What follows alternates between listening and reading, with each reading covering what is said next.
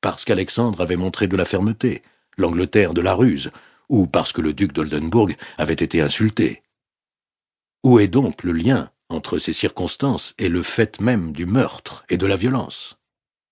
Pourquoi les habitants des gouvernements de Smolensk et de Moscou ont-ils été, en conséquence de semblables motifs, égorgés et ruinés par des milliers d'hommes venus du bout opposé de l'Europe? Nous ne sommes pas des historiens, et nous ne nous laissons pas entraîner à la recherche plus ou moins subtile des causes premières. Aussi nous contentons-nous de juger les événements avec notre simple bon sens, et plus nous les étudions de près, plus nous leur trouvons de motifs véritables. De quelque façon qu'on les envisage, ils nous paraissent également justes ou également faux, si l'on en compare l'infime valeur intrinsèque avec l'importance des faits qui en ont été la conséquence, et nous restons convaincus que leur ensemble seul peut en donner une explication plausible.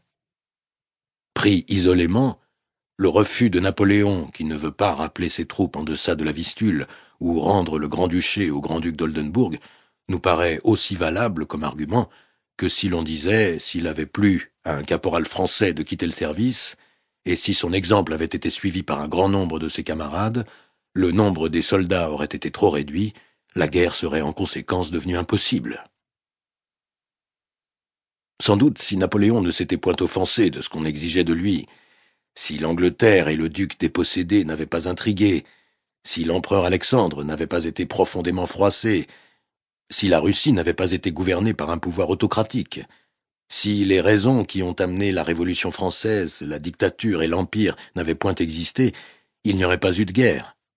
Mais de même aussi, qu'une de ces causes vint à manquer, et rien de ce qui est arrivé n'aurait eu lieu. C'est donc de leur ensemble, et non de l'une d'elles en particulier, que les événements ont été la conséquence fatale.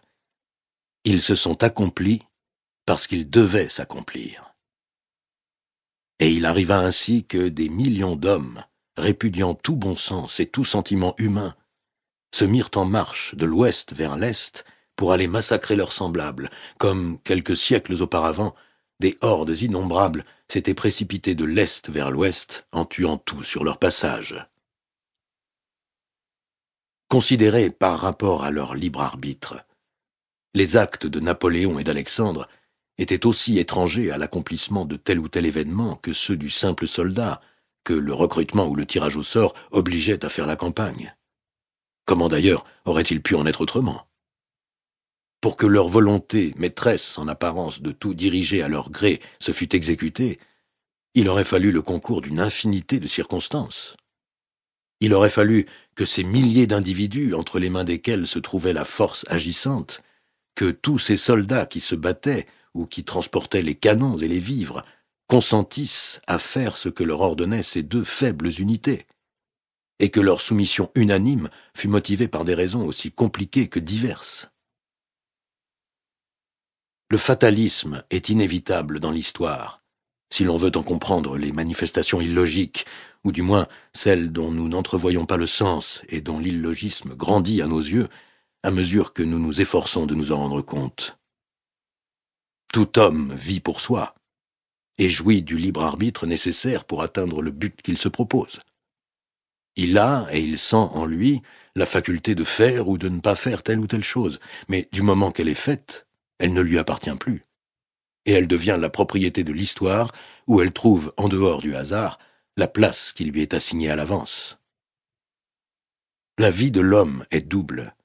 L'une, c'est la vie intime, individuelle, d'autant plus indépendante que les intérêts en seront plus élevés et plus abstraits. L'autre, c'est la vie générale, la vie dans la fourmilière humaine, qui l'entoure de ses lois et l'oblige à s'y soumettre.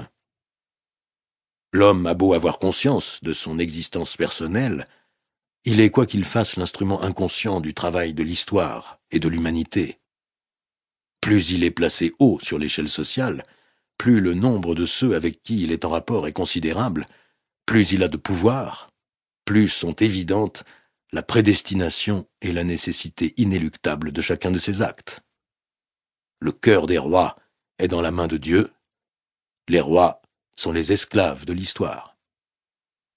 L'histoire, c'est-à-dire la vie collective de toutes les individualités, met à profit chaque minute de la vie des